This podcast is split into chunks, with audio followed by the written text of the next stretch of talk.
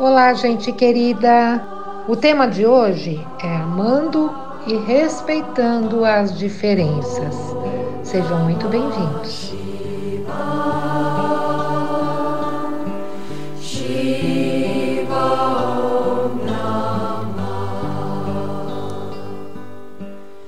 Começando mais um podcast Atman.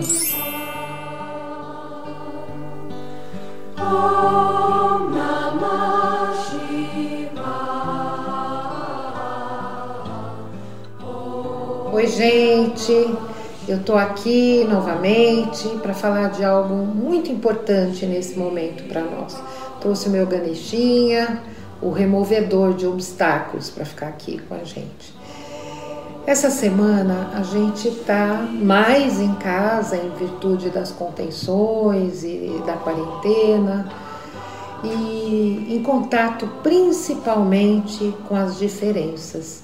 Então eu queria chamar esse encontro de amando as diferenças, compreendendo as diferenças, respeitando as diferenças, porque uma das coisas que vai acontecer e muito com a gente em casa é que a gente vai com todas as pessoas envolvidas, nossos queridos e não tão queridos, e a gente perceber essas diferenças que antes era só virar as costas, ou xingar, ou sair de perto.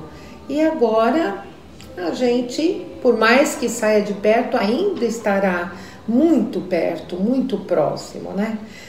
E essa distância vai ficar quase impossível de ser sanada em virtude de refeições, de cozinha, de geladeira, de banheiro, enfim, que é muito próxima para todos. Se for uma sala, então, nem se fala, né? Vai ficar difícil, a gente vai estar tá muito perto. Então, eu queria falar dessas diferenças e dizer que a gente não precisa gostar, mas a gente precisa respeitar. Há uma frase que foi atribuída a Voltaire, depois a biógrafa que estudou muito a vida dos grandes e dele principalmente, é, é quem disse mas o contexto é o que importa. E a frase diz: Eu não concordo com uma palavra que tu dizes, mas eu respeitarei até a morte o teu direito de dizê-la.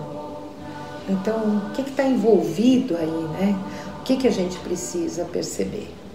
Esse respeito Respeito a essas diferenças é que precisa ser aplicado agora, usado, introjetado no nosso dia a dia, mesmo que a gente não goste de tudo que o outro fala, faz, escuta ou vê, a gente vai ter que aprender a respeitar e não temos que aprender por causa do tem que, não é uma obrigatoriedade. É só para as nossas relações ficarem mais gentis, gente ficarem mais gostosas e haver muito mais vezes de riso, brincadeira e piada do que de cara feia, desgostos e tristezas, ou pior ainda, grito, agressividade, num espaço às vezes restrito de movimento, não é? Outro exemplo que para mim faz toda a diferença e assim, as pessoas não têm que gostar do que a gente gosta e nem têm que aprender o que a gente aprendeu ou viver conforme a gente viveu. E aqui vai uma dica para os mais velhos em relação aos mais jovens. Vamos começar com, por exemplo, música. Então, assim, eu fui de uma geração que adorou e assistiu muitas bandas boas e eu pude assistir grandes nomes do rock and roll. Enfim, sou apaixonada pelo Rolling Stones, gosto do YouTube, Beatles, festivais de MPB, Elis Regina, Legião Urbana, Paralamas, Cazus, enfim. Outros tantos que eu vou esquecer alguém importante. Mas os sons de hoje tem muito mais a ver com outros ritmos, mais batida, mais punk, a própria linguagem mais falada, como os raps que eles gostam tanto. Então eu queria dar o meu exemplo pessoal. Um dos meus filhos, por exemplo, gosta da Pablo Vittar. E aqui não é uma crítica para Pablo. O que eu estou dizendo é que num primeiro momento, para quem gosta de MPB e outros sons, ouvir Pablo Vittar, que gosta dessas músicas de hoje, das batidas, enfim, pode ser mais chocante. Como foi para mim ouvir? Mas o que eu me dispus foi a sentar com ele, era um vídeo inclusive, e assistir a esse vídeo do, da Pablo.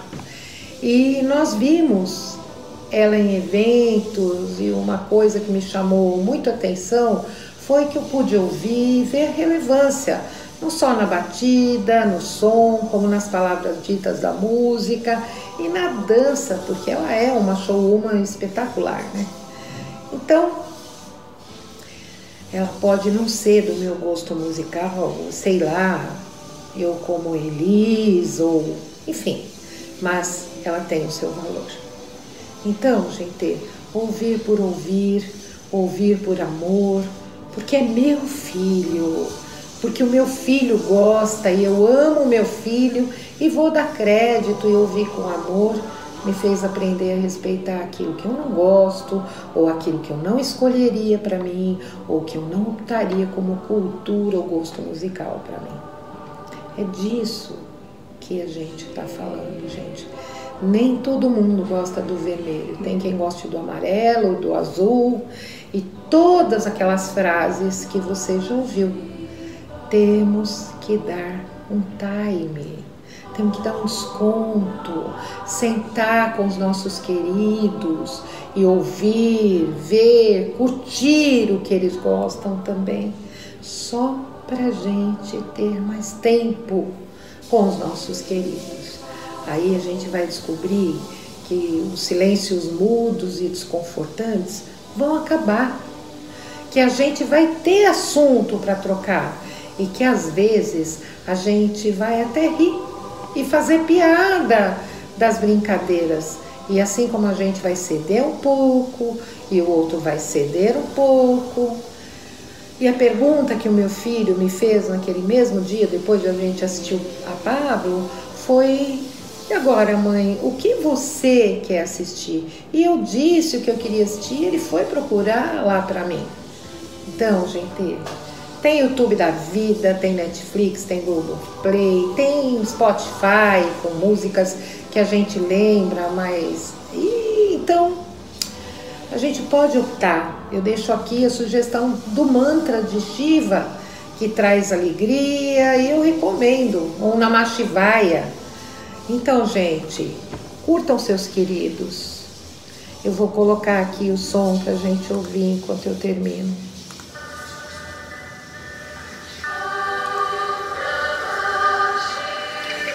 Curtam seus queridos. Aproveitem esses momentos para tirar da vida todos os silêncios mórbidos e os desconfortos com quem a gente ama. Que a gente aprenda a ouvir o outro que a gente aprenda a saber mais do outro, querer estar mais junto com o outro, que é um pedaço de nós. Sejam eles nossos filhos, nossos pais, nossos amigos.